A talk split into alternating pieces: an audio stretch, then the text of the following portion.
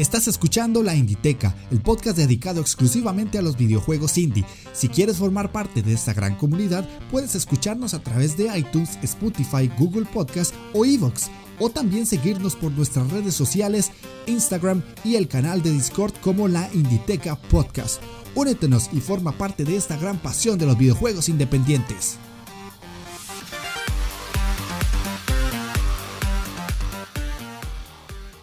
Hola jugones, ¿cómo están? Sean bienvenidos a la Inditeca, el podcast dedicado exclusivamente a los videojuegos independientes. Volvemos a un podcast el día de hoy y también volvemos a un análisis que tenía mucho tiempo de no subir. Había subido varios programas anteriormente que no se relacionaban necesariamente con análisis de videojuegos y ya toca, ya, ya es momento. Porque eh, hace poco me terminé el Horizon Chase Turbo, que es un juego que quería yo traerles al canal porque yo sé que tengo varios seguidores que son muy amantes de sagas míticas de los juegos de carreras arcade como son Outrun y Top Gear. Para todos aquellos que no saben qué es este juego, los invito a ir a mi canal de YouTube, la Inditeca Podcast, para que vean un video, un gameplay de Horizon Chase Turbo. Así que vamos a ver todos esos apartados, todos esos puntos importantes que normalmente me gusta analizar en cada uno de estos programas para que conozcan un poquito de este título. Es un juego brasileño, ojo el dato ahí, es un juego latino. Eh, el día de hoy vamos a tener un programa totalmente estándar. Vamos a ver la sección de noticias, los comentarios de programas anteriores y el análisis. Así que, como me gusta decirles, pónganse cómodos, agarren su mando, presionen Start porque iniciamos partida.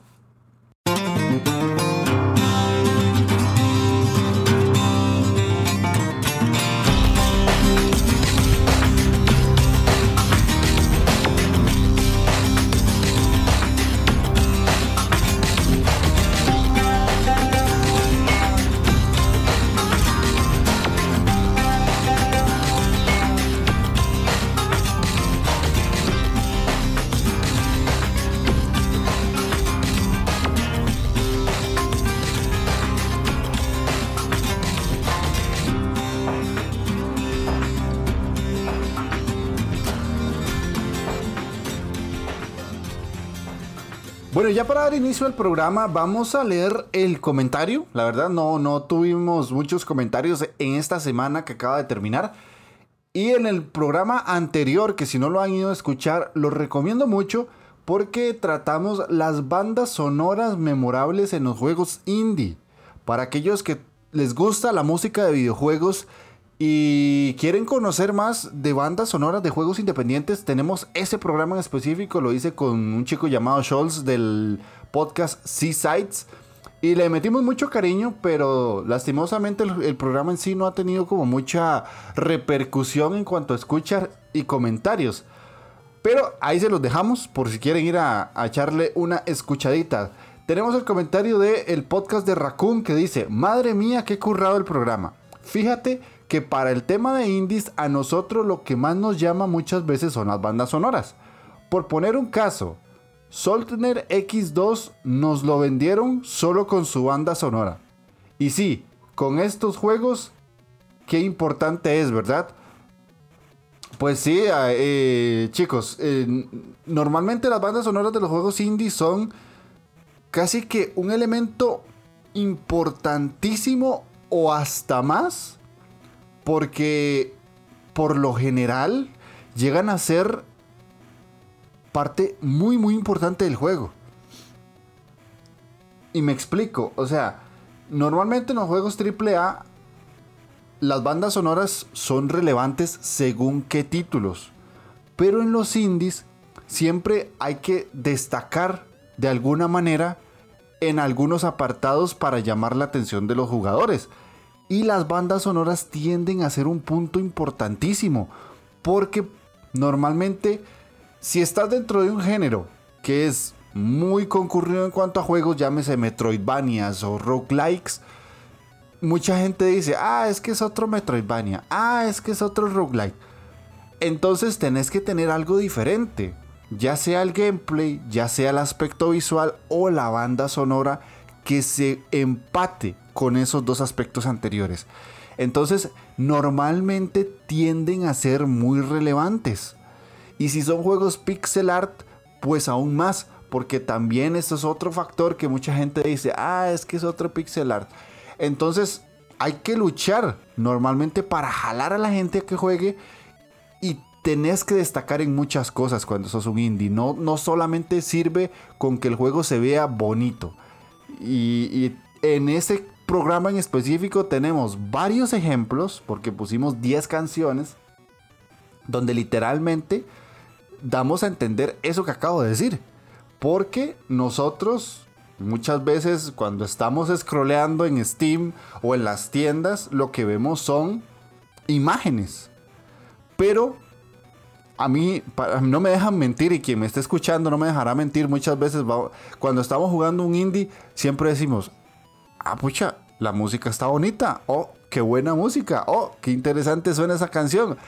No me dejarán mentir, la verdad es que sí, hay muchos juegos indie que en el, aspecto sonoro, en el aspecto musical, siempre destaca. Y es algo que normalmente yo en los análisis tiendo a, esforzarme para que ustedes lo escuchen o de alguna manera sepan que es una muy buena banda sonora porque tienden a ser trabajos muy bien hechos, que en la gran mayoría de los casos son o por grupos musicales normales, o inclusive, como hablamos en ese programa, por el mismo creador del juego, porque para nadie es un secreto que muchos indies están hechos por dos, tres personas o en algunos casos por solo una persona.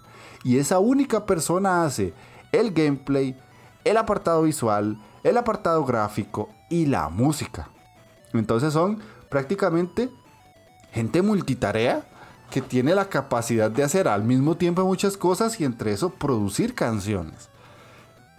Entonces, eh, insisto, si no han escuchado el programa, vayan a hacerlo porque tienen una selección muy interesante de canciones que les recomiendo mucho y además en ese programa, incluso en este lo voy a hacer, les dejo directamente el enlace a la lista de Spotify que tenemos. Es pública, así que ustedes pueden ir a agregar canciones de videojuegos.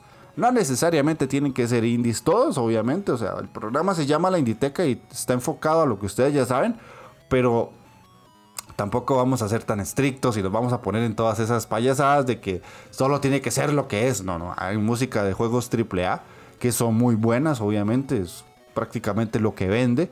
Y, y ustedes pueden ir a agregarse sus canciones a esa lista y hacerla cada vez más grande para que nosotros podamos escuchar y ustedes también. Entonces vamos a entrar a la sección de noticias porque comentarios no había más, desgraciadamente. Pero de igual manera, gracias a los chicos por comentarnos.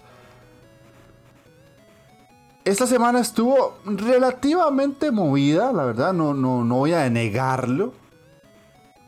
Hace unos cuantos días atrás se presentó eh, una ventana para que los jugadores tuviéramos la oportunidad de probar 900 demos de juegos independientes en Steam. Se llamó la Summer Game Festival y tuvimos el chance de ver una cantidad absurda de juegos indie y absurda de demos. Yo desgraciadamente no pude probar ninguno porque estaba jugando varios juegos a la vez y quería terminarlos. Y además eh, estaba muy socado en el trabajo, entonces no tuve tiempo. Pero si ustedes tuvieron la oportunidad de jugar juegos independientes que estuvieron en esa semana específico, me gustaría que me dejaran en comentarios cuáles fueron esos juegos que probaron. Había de todo, pero de todo. Shooters, juegos de simulación, de estrategia, de gestión, de arcade, plataformas, Souls-like, roguelike, de todo, todo, todo, todo lo que ustedes quisieran. Y habían juegos muy destacables y habían juegos muy malitos también. había de todo, la verdad, les soy sincero, había de todo. Yo lo que sí hice fue agregar a mi wishlist una gran lista de todos esos juegos. Y ahora ya la, wishlist que tengo es absurdamente asquerosa. Ya no sé ni, ni para qué voy a seguirla creciendo. Pero bueno, es parte del trabajo de lo que quiero hacer en el programa. Y no sé si ustedes tuvieron la chance de hacerlo. Es una de las tantas maneras en las que este año hemos podido tener acceso a juegos indie de alguna manera. Y siento que es una de esas tantas iniciativas que ha sido muy buena porque mucha gente se ha podido dar la oportunidad de probar demos de juegos indie y en algunos casos, no siempre, esos demos siguen activos todavía en Steam. Ya se va haciendo una costumbre que los juegos estén teniendo demos jugables antes de que los compremos para saber si nos van a gustar o no. Y eh, en su gran mayoría estos eventos lo están haciendo posible. Ya que no tenemos E3, esto es lo más cercano que podríamos llegar a ver de juegos, jugabilidad y gameplay. Por otro lado, a día de hoy que estoy grabando, llevamos como 3 o 5 días, yo creo que son 5 ya, de las ofertas de verano de Steam. Ya ustedes saben cómo funcionan las ofertas de Steam. La locura, dejarse los billets ahí en, en las ofertas, comprarse de todo lo que ustedes quieran y de paso aprovecho para meterles aquí un poquito de eh, promoción hacia mi canal de YouTube. Porque les hice un video a ustedes de más o menos 40 minutos. Se me fue la mano. no lo voy a negar, se me fue la mano.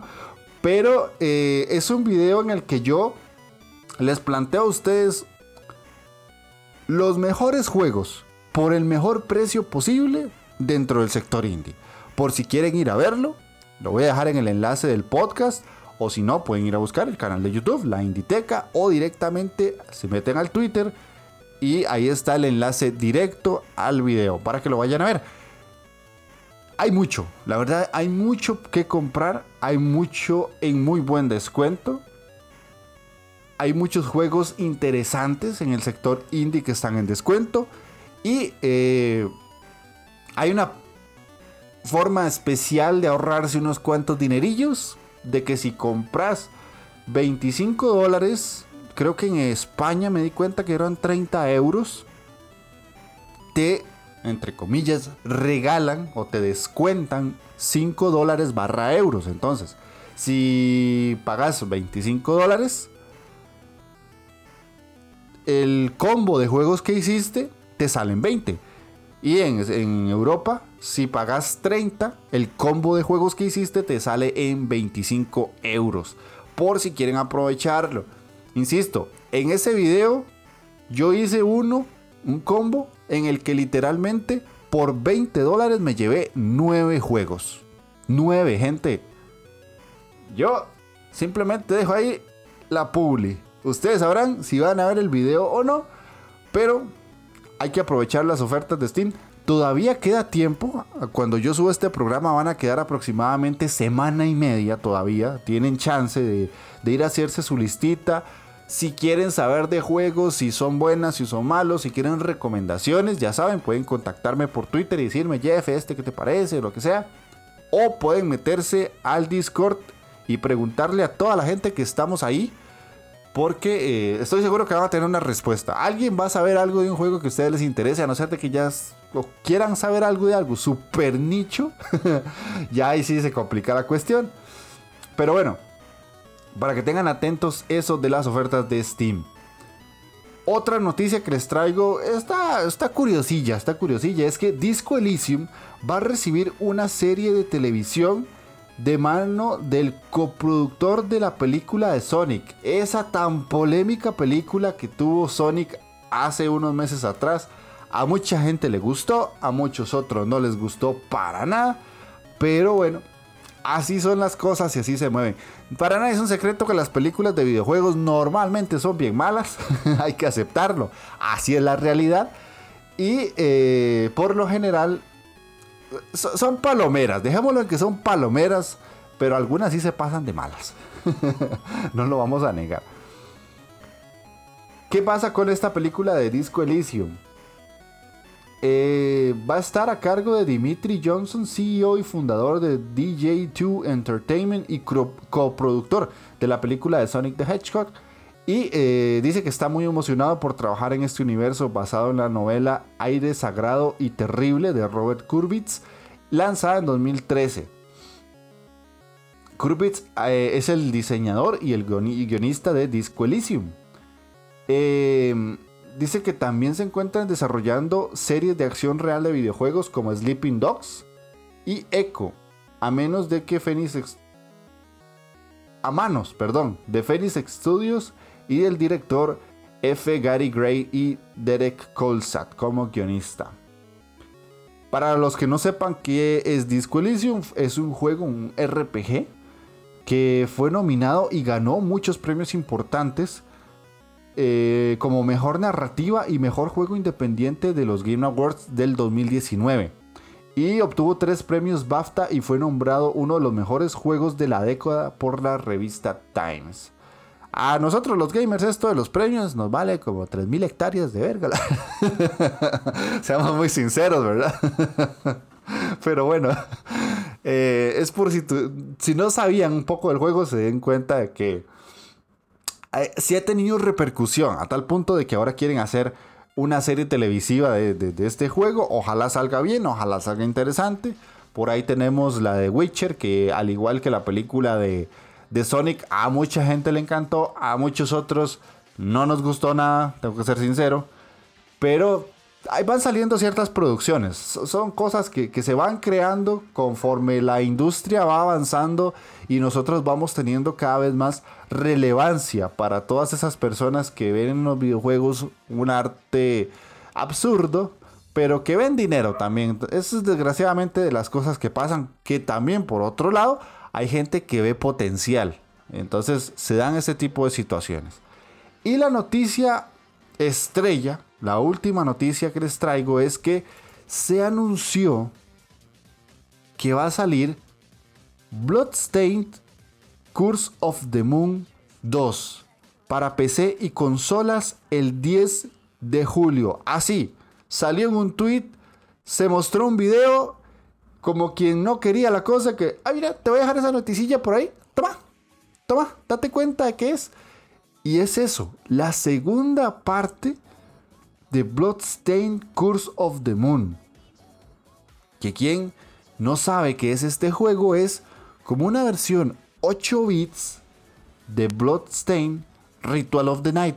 Utilizan ciertos personajes y ciertos jefes y, y la ambientación de Ritual of the Night, pero en versión 8 bits, como si se pareciera al Castlevania de NES. Yo literalmente me di cuenta de esta noticia, no me había pasado el primer Curse of the Moon, aproveché las ofertas de Steam, me lo compré baratito y ya me lo terminé, aunque una persona me dijo, no te lo has terminado porque te pasaste la historia y te falta otra vuelta. Y por eso no le he puesto en Twitter de que ya me lo acabé, porque sé que me falta otra vuelta para que después Sols no me diga, es que no te lo has terminado. Pero para todos aquellos que lo han jugado o que lo vieron algún momento en video y les llamó la atención, sepan que literalmente dentro de 11 días, o dependiendo cuando escuchen este programa, ya salió está la segunda parte de este gran juego. A mí me gustó mucho la primera parte, y eso que lo pasé hace poquito. Posiblemente les traiga un análisis dentro de unos cuantos programas. Y yo se las dejo ahí. Si no han pasado el primero, están en buen momento porque estamos en descuentos. Yo lo compré en 5 dólares, si no me equivoco. Y me gustó bastante. La verdad es que me gustó bastante porque es eso. Si tienen ganas de jugar un Castlevania a la antigua, de tipo NES o Super NES, gente, ese es su juego. Ese es su juego. Después de que ahora tenemos una sequía extrema de Castlevanias, Bloodstain literalmente es Castlevania. No se llama Castlevania porque no pueden por derechos, pero literalmente es uno. Yo se los dejo ahí. Y esa es la sección de noticias. Vamos directamente al análisis.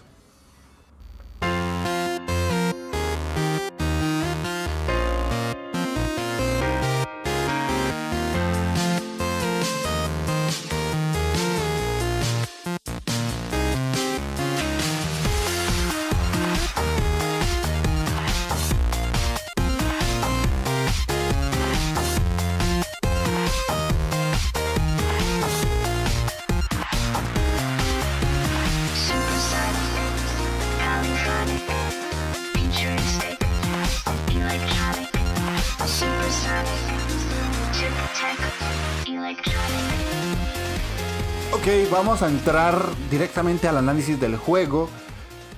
Como pudieron ver en el título y escuchar en la introducción al programa, es Horizon Chase Turbo. Un juego que literalmente apenas ustedes vean un gameplay van a decir esto es Outrun, esto es Top Gear, pero actualizado con gráficos más bonitos a día de hoy. Eh, eso sí, mantienen un, un aspecto low poly. Es un juego que tiene aspecto low poly. Más adelante lo vamos a ver en la parte del apartado gráfico. Y es un juego de un estudio brasileño. Ojo el dato ahí. Ellos, los creadores del juego, me refiero, se llama Aquiris.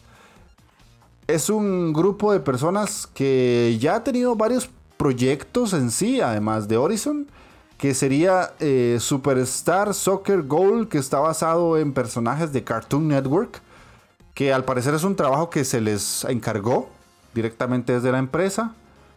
Está Ballistic Overkill y Looney Tunes World of Mayhem.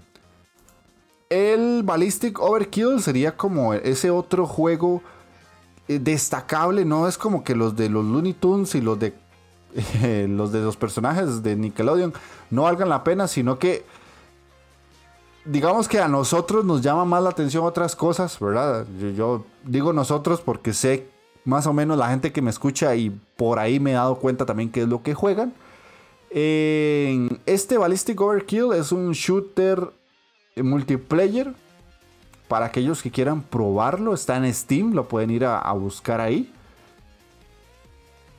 Y el de los Looney Tunes, pues es un juego más enfocado hacia los niños. Y el del Superstar Soccer Gold, pues también es un juego arcade de fútbol.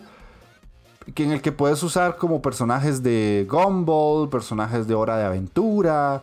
Y de los, de los cartoons más modernos y de los más actuales, podría decirse. Y obviamente el juego que nos atañe hoy, Horizon Chase Turbo, que es un juego arcade de carreras bastante, bastante interesante y frenético. Ellos, eh, como les digo, son brasileños. Es un estudio que está en Porto Alegre, Brasil. Ya tienen 12 años de experiencia. Trabajan aproximadamente con un grupo de 80 personas, así que no necesariamente es un estudio pequeño. Y eh, su mayor enfoque es poder hacer juegos con un apartado artístico bello y que sea divertido para las personas. Eh, tienen varios juegos en diferentes plataformas, ya sea para PC, para consolas y para móviles. Y eh, en cuanto al apartado de la historia, dice que fueron fundados en el 2007 por Hamilton Diesel, Mauricio Longoni y E. Israel Méndez, perdón. Y ellos en su momento se enfocaron en los juegos de eh, realidad virtual. Y en establecer eh, ciertas situaciones para poder tener una oficina. Y después de 20 juegos tuvieron la experiencia específica y la, la requerida, por decirlo así, para poder tener un grupo de personas consolidado, un grupo grande de gente que incluye tres co-partners, que en este caso sería Rafael Baldí, Kaylee Costa y Sandro Manfredini. Y después, aquí en la página, que es lo que estoy haciendo, estoy leyendo ahí, traduciendo en inglés de una vez, eh, ya mencionan los juegos que han creado al día de hoy. Horizon Chase Turbo es literalmente un juego super arcade grita arcade por todos los lados. Está para PlayStation 4, para Xbox, para Nintendo Switch y para PC vía Steam.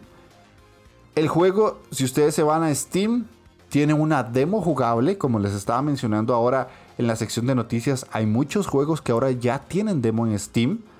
Y a día de hoy, que estoy grabando este programa, que estamos en medio de las ofertas de verano de Steam, el juego tiene un 70% de descuento y está solamente a 5 dólares o barra euros.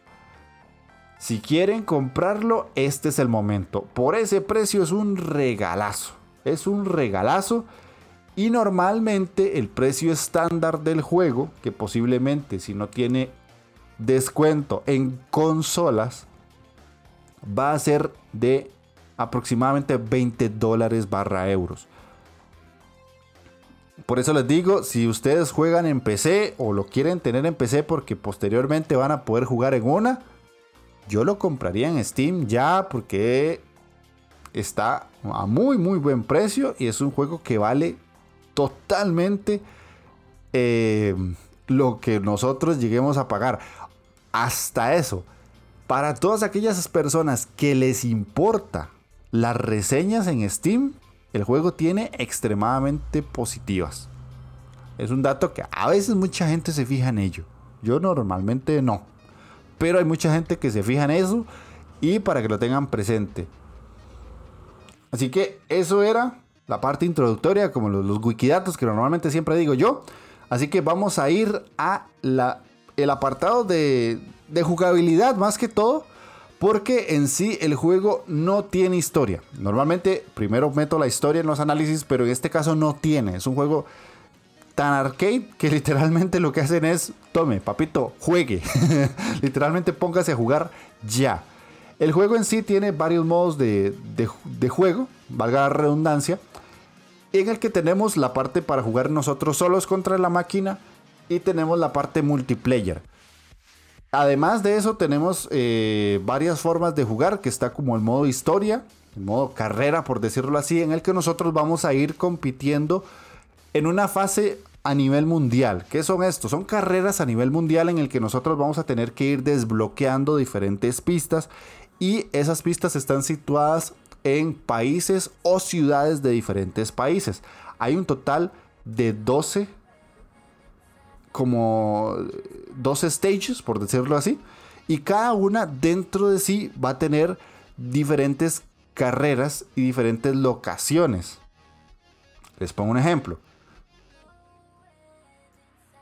Tenemos ciudades como California, eh, países como Brasil, Chile, Sudáfrica, China, Japón, y así son, son varios y dentro de cada una de ellas vamos a poder ver las diferentes ciudades que tienen dentro de, cada país. En este caso, es una cosa extraña porque en algunos casos ponen una ciudad y en algunos casos ponen un país y dentro del país hay ciudades. y dentro de los que son ciudades están los estados. Es, medio raro, eso sí no lo entendí, pero bueno. Posiblemente tiene alguna explicación para ellos y yo simplemente pues me lo cuestiono. eso es todo lo que hago, pero eh, lo que importa es eso. Tenemos varias partes del mundo donde tenemos que ir a jugar y eh, cuando nosotros ingresamos tenemos cuatro opciones. La primera es para desbloquear una mejora que le vamos a poder poner a cada carro. Esa mejora se aplica a todos los carros que tengamos, no necesariamente a uno, pero aplica para todos. Y dentro de cada una de, las ciudades de cada país que nosotros vayamos a jugar, tienen extra carreras que normalmente van a ser de 3 a 2 para que nosotros ganemos diferentes puntajes y diferentes posiciones. Entonces, en una ciudad, en un país como Sudáfrica, perdón, tenemos diferentes ciudades para correr, como por ejemplo la ciudad del Cabo, edificios de la Unión, Madagascar, Cañón del Río Blight y así. Diferentes pistas. Y cada, digamos, dentro de Ciudad del Cabo hay tres carreras. Y dentro de esas tres carreras tenemos que, obviamente como cualquier juego de competición, tenemos que quedar en la mejor posición posible. Cuando nosotros terminamos una carrera, vamos a ganar puntos que vendrían siendo como la moneda del juego.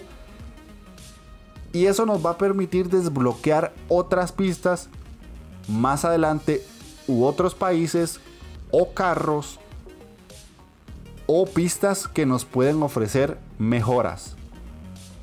¿Cómo ganamos esos puntos? Obviamente, entre más alto en la tabla quedemos, mayor sea la, es la cantidad de puntos que vamos a obtener. Y además, dentro de la pista hay unos símbolos celestes que tienen como la forma de una banderita que si nosotros los obtenemos, vamos a ganar un extra puntaje. Y además el juego en sí, ahorita les explico la mecánica de la gasolina, nos permite agarrar eh, como galones de gasolina para que el carro dentro de la carrera se mueva y, no se quede sin la misma. Y también cuando terminamos cada una de las carreras nos va a sumar extra puntos. ¿Es importante agarrar todo esto? Sí, porque entre más puntos tengamos, tenemos la posibilidad de desbloquear más rápido las otras ciudades y los otros países. Entonces, como nosotros empezamos en Estados Unidos, vamos a tener que ir ganando carreras cada vez más para poder desbloquear la segunda ciudad, que en este caso sería Chile. Y después de eso tendríamos que desbloquear Brasil. Entonces, si ustedes quedan en las primeras posiciones, tienen la posibilidad de desbloquear más rápido los países para poder avanzar y terminar el juego. Ahora, es un juego relativamente largo, les soy sincero. O sea, yo ya lo pasé al completo y me llevó 26 horas. Para hacer un juego tipo arcade, yo siento que 26 horas es una cantidad muy respetable de horas jugables. Así que están teniendo un juego muy entretenido que les va a sacar una cantidad de horas impresionantes. Porque lo más curioso de este juego es que ustedes no sienten cuando están jugando. O sea, es un juego tan frenético y tan divertido que el tiempo se, se va como agua. O sea, yo literalmente no sé en qué momento saqué tantas horas. Les soy sincero, no tengo idea en qué momento se me sumaron 26 horas. Pero eso es agradable porque son juegos tan divertidos y tan entretenidos que cuando pasa eso es cuando vos decís, me lo pasé bomba. O sea, me encantó. Literalmente me encantó. Seguimos ya ahora sí con la jugabilidad. Dentro de cada una de las carreras, nosotros vamos a tener la oportunidad de elegir diferentes tipos de carros, ¿verdad? Cada uno tiene sus ventajas y desventajas. Y como les mencioné, como nosotros vamos a ir ganando cada una de las carreras, vamos a ganar dinero y ese dinero nos va a permitir desbloquear un carro para poder usarlo en otras pistas. Normalmente, la forma más fácil de desbloquear un carro es quedar de primero en todas las carreras, porque automáticamente vas a sumar el máximo de puntos y te van a dar el carro o en algunos casos, algunas pistas específicas o algunas ciudades te van a dar un carro por completarla siempre en el primer lugar. El juego tiene una particularidad usando los colores. Si nosotros quedamos en primer lugar, se nos va a poner en amarillo que ganamos esa carrera. Entonces, digamos, estamos en Chile y está la eh, Santiago. Santiago tiene tres carreras. Entonces, el icono de Santiago va a ser un hexágono y tiene tres carreras. Entonces, cuando ganamos una, una parte del hexágono se pone en amarillo si quedamos de primeros. Si quedamos de segundos, se pone en celeste. Si quedamos de terceros o peor, se pone en rosado oscuro, casi rojo. Entonces, hasta eso el juego te, te incita a completar esos colores siempre en amarillo. Porque hasta se ve feo no terminarlo y que todo quede con colores ahí medio pedorros de que quedó como con celeste y con, y con rosado porque sabes que esas carreras no las ganaste. Y cuando nosotros completamos una ciudad entera en primer lugar, toda ella se pone en amarillo, que es como un amarillo dorado de, de, oro, por decirlo así, para, para obtener medalla de oro, por decirlo de alguna manera. Entonces el juego incluso hasta te pica, porque vos ves que has quedado de primero siempre y todo está amarillito, excepto una carrera que está en celeste o que está en rosado y decís, uy, uy, cómo me pica. y vas a querer ir a terminarla en primer lugar.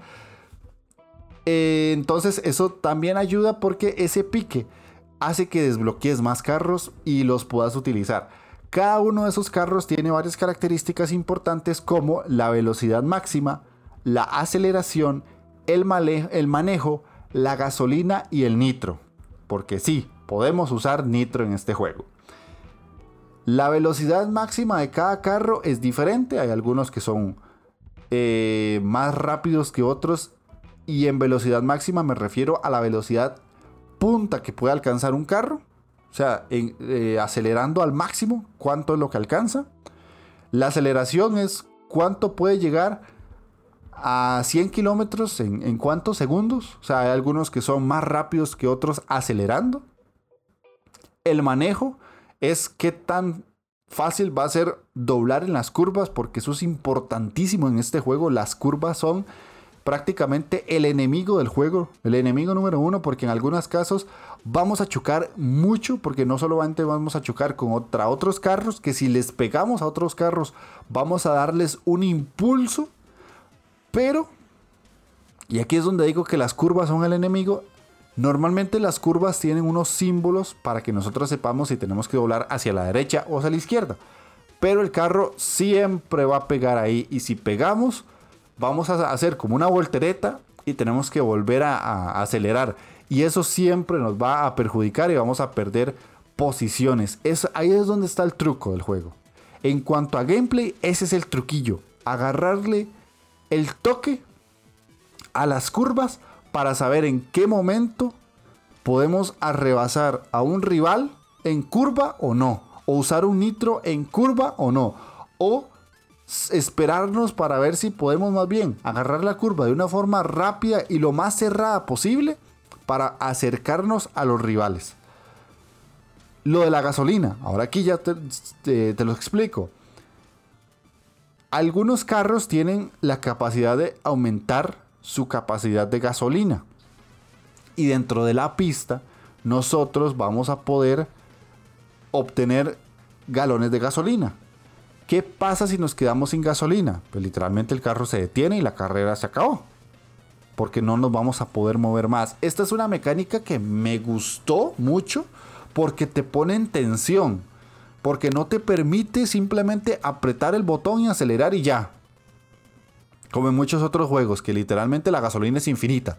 No, aquí tiene este factor estratégico de siempre estar pensando en que necesitas la gasolina porque si no, te jodiste. Literalmente te jodiste y perdiste la carrera por algo tan sin gracia como no agarrar los bidones de gasolina. ¿Qué pasa? Que normalmente como en la carrera vamos a mil por hora, como diríamos aquí en mi país, vamos despichados, eh, a veces las dejamos pasar. Y uno dice, ¿por qué? Y, el, medidor de gasolina te tira siempre una alerta. Te dice, te, sale en pantalla poca gasolina y te sale tum, tum, tum, tum, tum, tum. Entonces, eh, eso le mete tensión a la carrera, porque a veces vas de primero o vas de segundo y estás ahí, ahí, ahí para pasarle al que está de primero pero vas con poca gasolina. Entonces tenés que maniobrar entre pasar a los rivales, ver dónde están los símbolos para ganar dinero y además la gasolina. es, es, muy frenético, es muy divertido. Por eso les digo, es un juego que yo no sé en qué momento consumí 26 horas.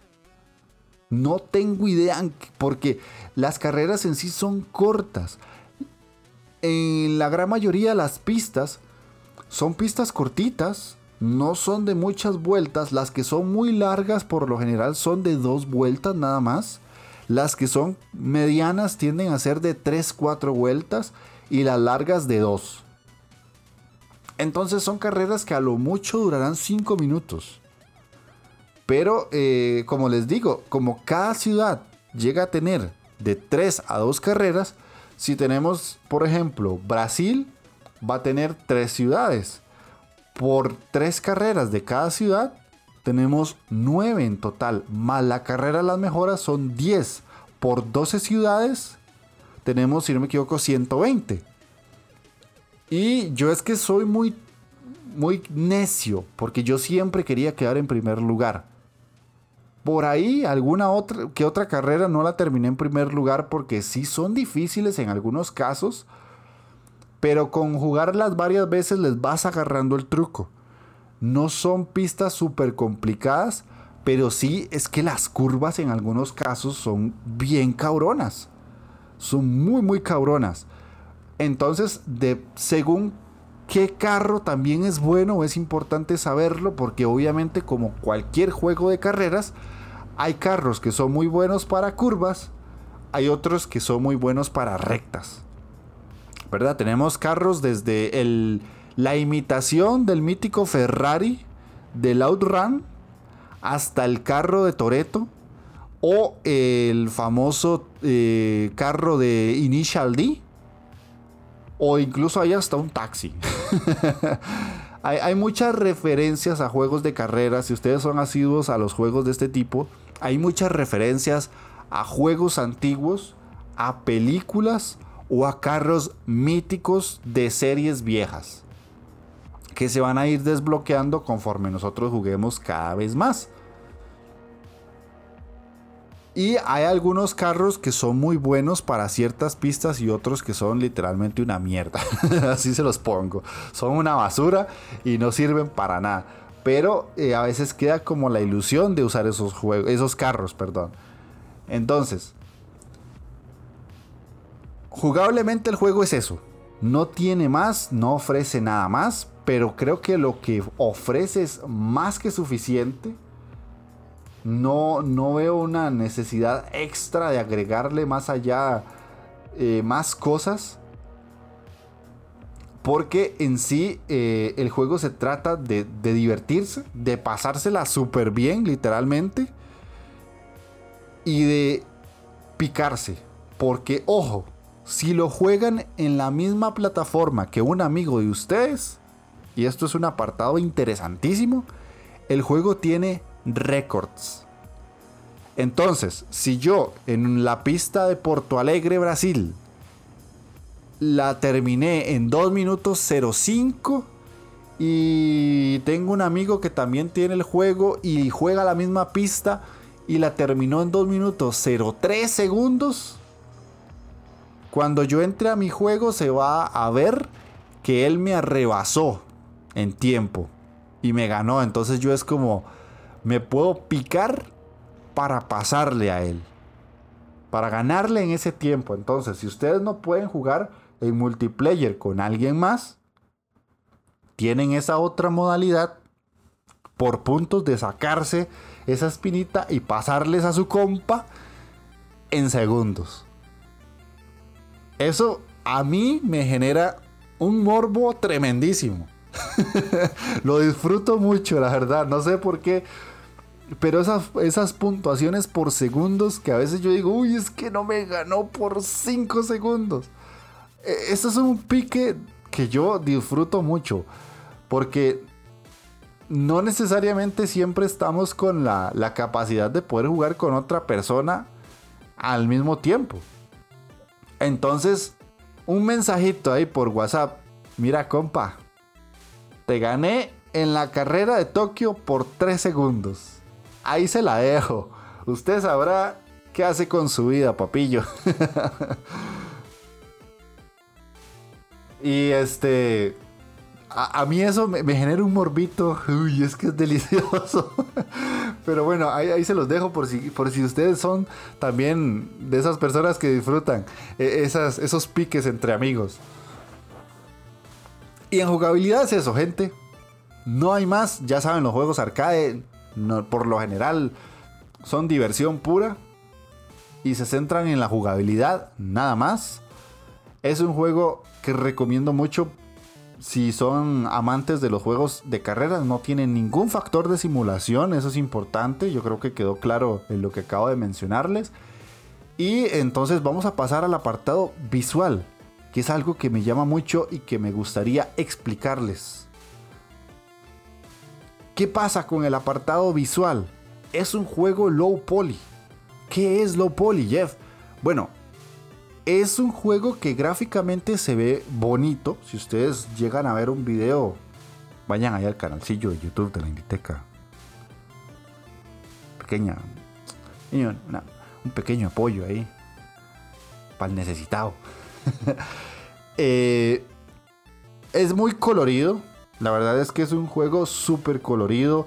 Las ciudades son muy bonitas. Hay pantallas que se ven hermosas es un juego que, por su aspecto low poly, que vendría siendo juegos de baja definición en cuanto al aspecto de detalle, por decirlo así, vendrían siendo como los gráficos de 3D de, PlayStation 1. Eso vendría siendo low poly de alguna manera, para que tengan una idea rápida por si no se les viene a la cabeza alguna, algún juego de este estilo.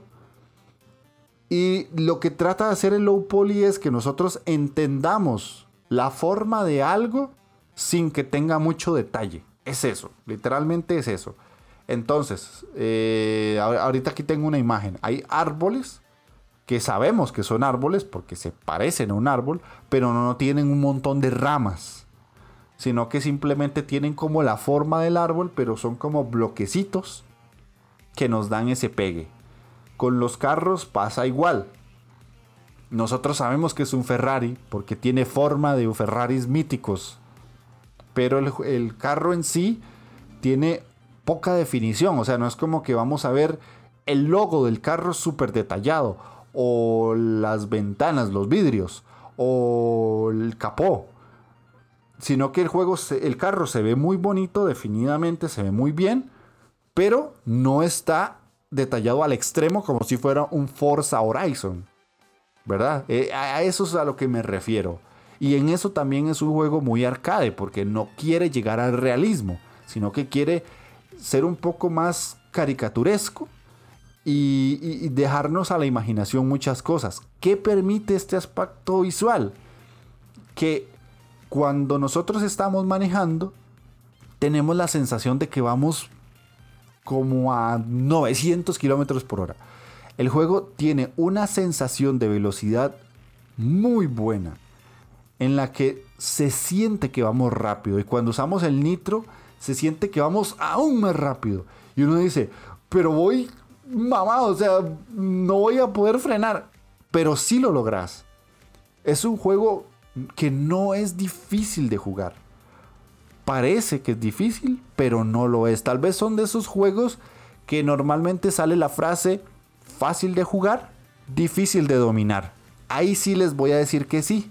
Si ustedes siempre quieren quedar en primer lugar, les va a costar un poquito de trabajo porque los carros enemigos no son traicioneros, no son maniobreros de que te van a atravesar el carro para que vos los choques y cosas así. Eso no pasa, por lo menos en la máquina. Me imagino que jugar contra gente, porque yo no pude jugar contra nadie online. Sí cambia la cosa, porque ya los humanos somos malosos por naturaleza, pero contra la máquina no. Lo que premia el juego es que manejes bien. Entonces, por lo general, los, los enemigos van a ser obstáculos más que todo. No necesariamente van a ser eh, competidores, excepto en las últimas ciudades. Ahí sí ya se vuelven un poquito más maniobreros. Pero ya cuando vas jugando en las últimas ciudades ya sos un gato. Ya literalmente sos una bestia del Horizon Chase y te vas a, quitar a los, a los rivales muy fácil. ¿Qué pasa? Que normalmente por esa sensación de velocidad a veces sos muy cuidadoso. Y en algunos casos, dependiendo qué carro estás usando, eh, la sensación de velocidad es diferente porque en algunos sí vas a sentir que el carro va más lento y en algunos vas a sentir que vas volando. Otra cosa hermosísima del juego y que parece mentira que hay otros AAA que a día de hoy no lo tienen. Tiene clima dinámico. Entonces a veces podemos empezar una carrera con un día soleado y terminarla en la noche con lluvia. Tal vez no se ve tan espectacular como el Horizon. Eh, como el Forza Horizon, perdón. Ahora todos los juegos de carros tienen el Horizon a algún lado. Eh, pero sí es. Tiene esa particularidad de que tiene un clima dinámico. Y tiene la capacidad del juego de cambiar de, de momentos en el día. De que estás en una tarde a una, pasar a la noche o que empezás en la noche y terminas en la madrugada o que está soleado y después se pone lluvioso o que empezás lluvioso y terminas sin lluvia pero está nublado y se ve muy bonito, se ve muy agradable. Cuando está lloviendo, el efecto de la lluvia, de que el carro va rápido y le está pegando, se ve muy bien. Nosotros vemos el carro siempre desde como una cámara en tercera persona, podría decirse así. No se puede cambiar la, cámara como para que veamos el carro desde adentro. Entonces, hasta eso le da ese pegue de, inspiración a los juegos que yo les decía, por ejemplo, al Top Gear, de que sí tenemos el carro siempre en una vista desde, desde atrás y como una cámara un poquito más alta podemos cambiarle de colores a los carros o de a veces hasta de como de personalización. Me acuerdo muy bien de un carro que le podíamos cambiar el color, o sea, el carro viene en rojo, lo podemos pasar a blanco, lo podemos pasar a amarillo o lo podemos cambiar a como si, si fuera un carro de policía. Y así hay diferentes variantes, no es como que lo podemos personalizar demasiado, pero sí podemos jugar con los colores más que todo, por si a alguien le gusta cambiar ese tipo de cosas. Yo por lo general iba cambiando de colores por, por no usar siempre el mismo. Y me agrada mucho que ellos se nota que trabajaron mucho las ciudades. No es lo mismo correr en China que correr en Japón que correr en California, que correr en Chile, que correr en Sao Paulo. O sea, en Sao Paulo hay algunas pistas que son en una playa. En China hay algunas pistas que son en ciudad total y otras que son en partes súper bonitas con escenarios con elementos totalmente identificables de lo que es la cultura china y en algunas partes como Dubai hay algunas pistas que son literalmente edificios súper grandotes y muy bonitos. Siempre manejando el low poly, ¿verdad? Es como la característica del juego. El HUD del, del juego en sí es muy llamativo, son numerotes grandotes para que nosotros podamos ver en pantalla qué está pasando. Por un lado tenemos la posición en la esquina superior izquierda, por la, eh, en la esquina superior derecha tenemos a cuánta velocidad vamos, cuánta gasolina nos queda. En el centro de la pantalla arriba tenemos la posición en la que vamos y las vueltas que nos quedan. Así que es un juego muy agradable, visualmente sorprende mucho y eh, siento que es un apartado muy poderoso que llama mucho la atención. Insisto, eh, ya ahora sí fuera de la broma, vayan al canal de YouTube para que vayan a, ver un gameplay y entiendan todo esto que les estoy diciendo. Así que vamos a ir al apartado musical. Y en este apartado tenemos a una persona muy importante dentro del sector de la música de videojuegos que se llama Barry Leitch, que es un compositor que se enfoca en música de videojuegos, nacido en Escocia en 1970 y él ha trabajado en una gran cantidad de juegos y curiosamente estuvo en Top Gear. Él hizo la música de Top Gear, fue uno de los responsables de hacer la música de Top Gear. Les voy a mencionar uno de los tantos juegos en los que ha trabajado este tipo. Si ustedes se meten a Wikipedia van a ver una cantidad absurda de juegos y asquerosa. Pero eh, se nota que lo, que lo buscaron por algo, la verdad. Los chicos de, de Aquiris se nota que lo buscaron por lo que él ha trabajado. Así ejemplos rápidos. Hizo la, música del juego de la familia Adam de Game Boy, eh, de, NES. Eh, también hizo la música de Boss PC Rally, de Championship Manager Captain Blood para Spectrum, Double Dragon para Commodore 64. Eh, ¿Qué tenemos más por acá? Gauntlet Dark Legacy de Atari.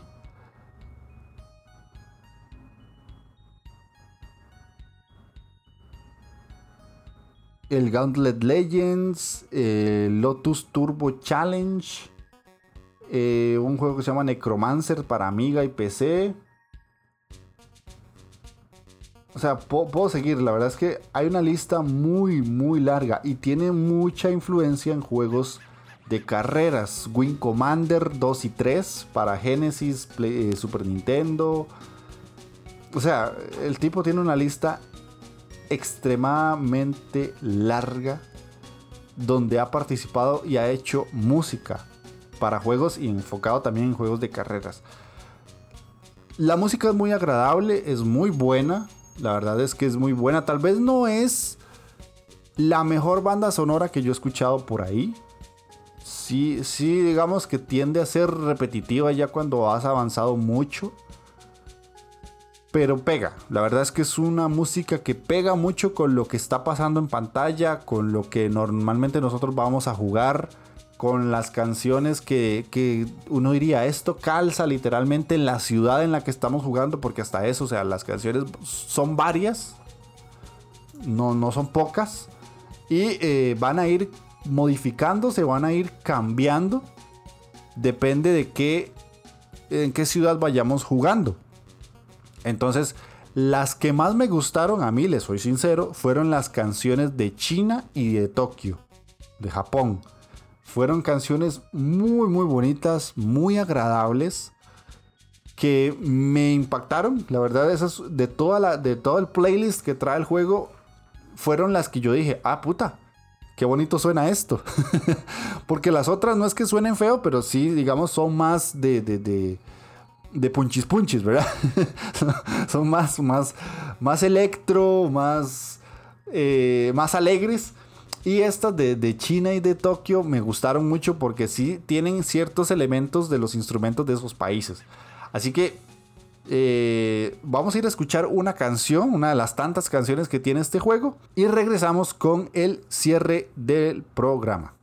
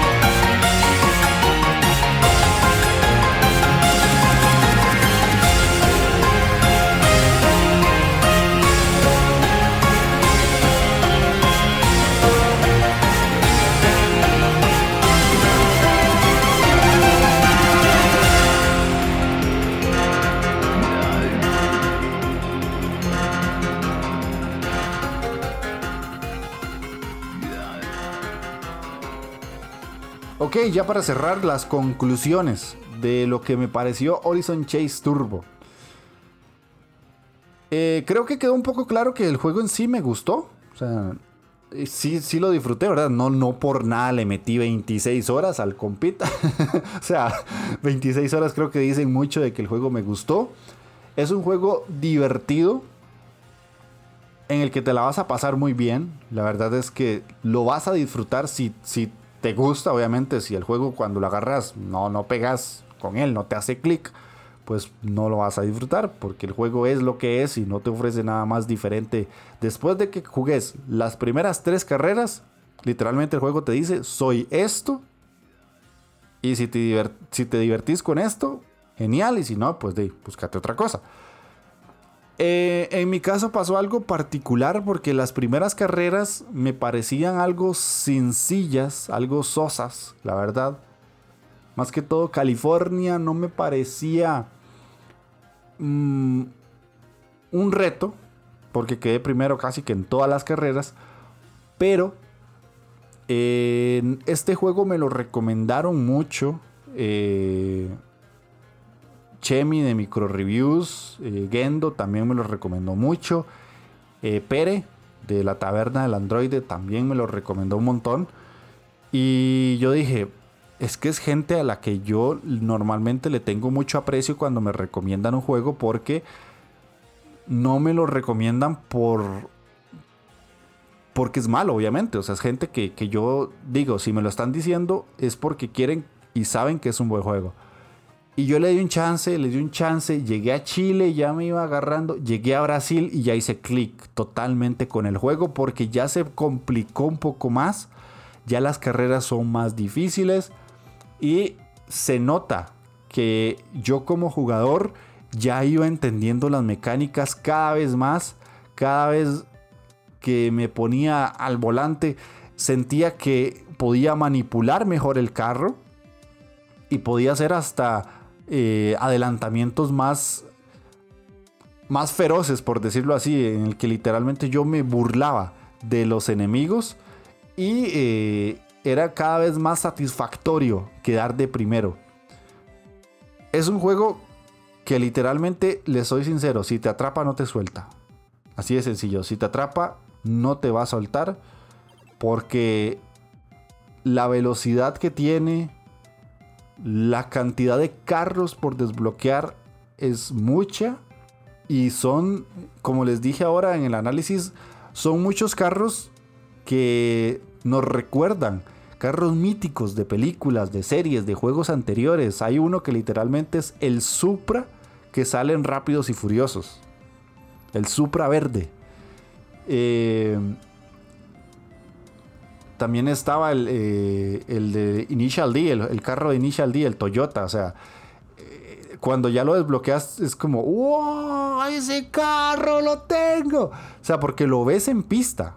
Normalmente cuando vos vas a correr contra otros, lo vas a ver ahí. Vos decís, ah, yo lo quiero manejar.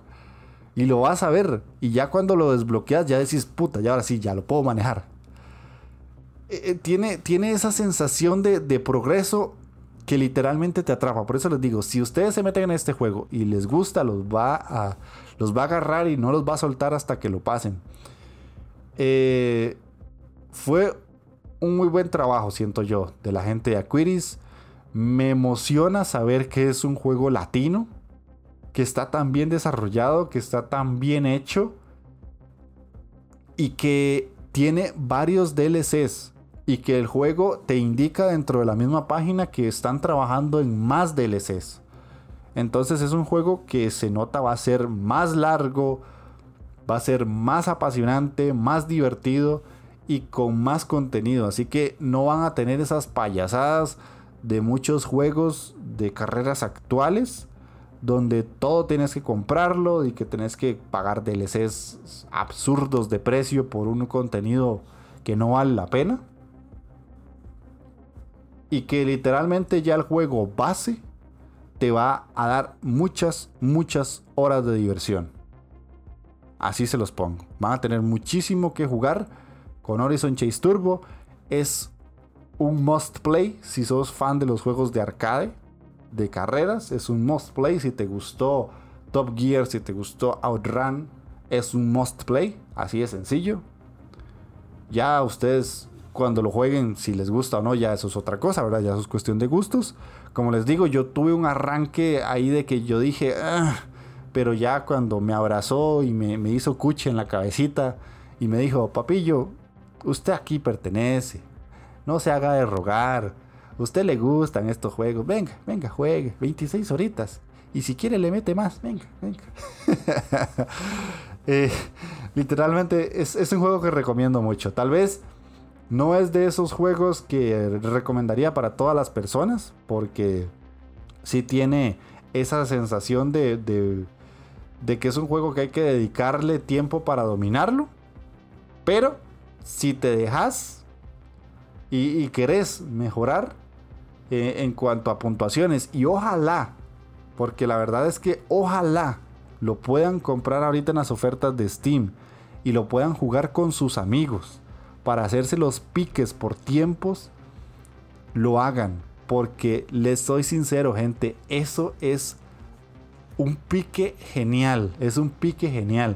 Porque ver la, la puntuación de tu amigo que literalmente te ganó por milésimas de segundo, le da un extra, le da un saborcito extra al juego que yo hace mucho tiempo no tenía. O sea, yo literalmente fue como un pique personal que tuve porque la persona con la que me estaba picando ya no estaba jugando el juego, pero tenía muy buenos tiempos. Él hizo muy buenos tiempos, entonces eh, literalmente yo decía, puta, es que le quiero ganar, es que le quiero sacar esos segundos extra.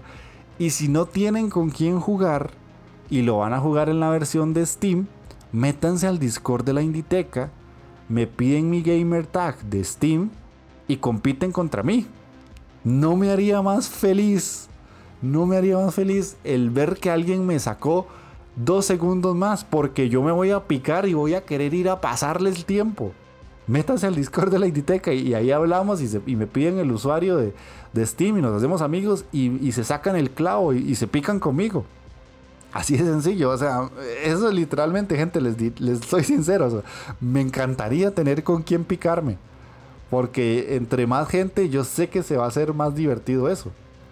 Pero ahí, ahí les dejo el análisis de Horizon Chase, el programa del día de hoy también. Ya saben que pueden escuchar este programa o pueden decirle a otra persona que lo escuche en Spotify, en iTunes, en Google Podcast, en Anchor y en iBox. En iBox pueden dejar comentarios.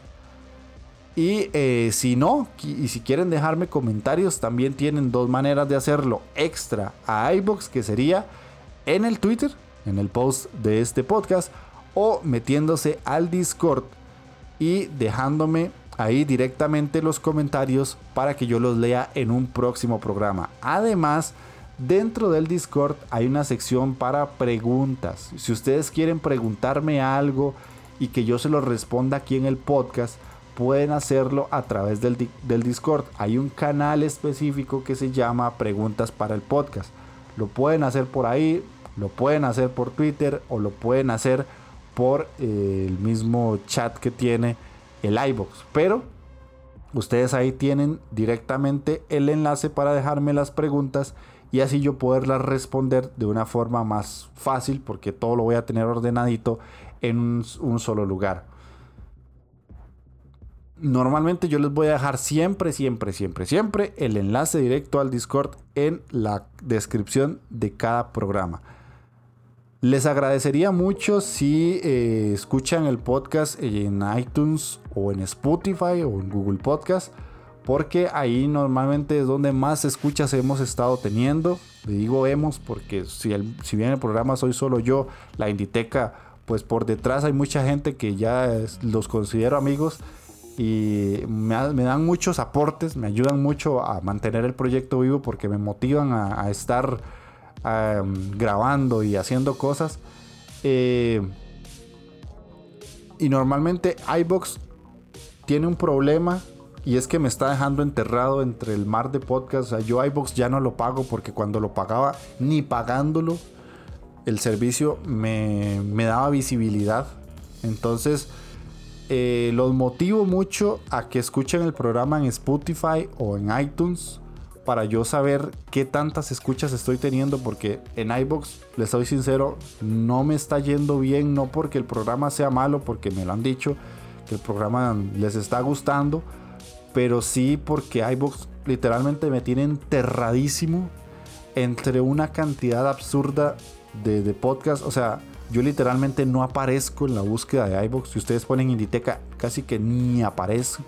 Pongo juegos indie, no aparezco. O sea, pero lo pongo en Google y ahí salgo. O sea, no, no entiendo iBox qué, qué algoritmo utiliza, pero literalmente me tiene, es eso la palabra, enterrado. Entonces estoy llegando a poca gente y les agradecería mucho si me ayudan a compartir el programa o si si lo escuchan en iBox, por lo menos que le den me gusta, porque ya al ustedes darle me gusta, eh, la plataforma entiende que el programa pues tiene escuchas y la gente lo está escuchando.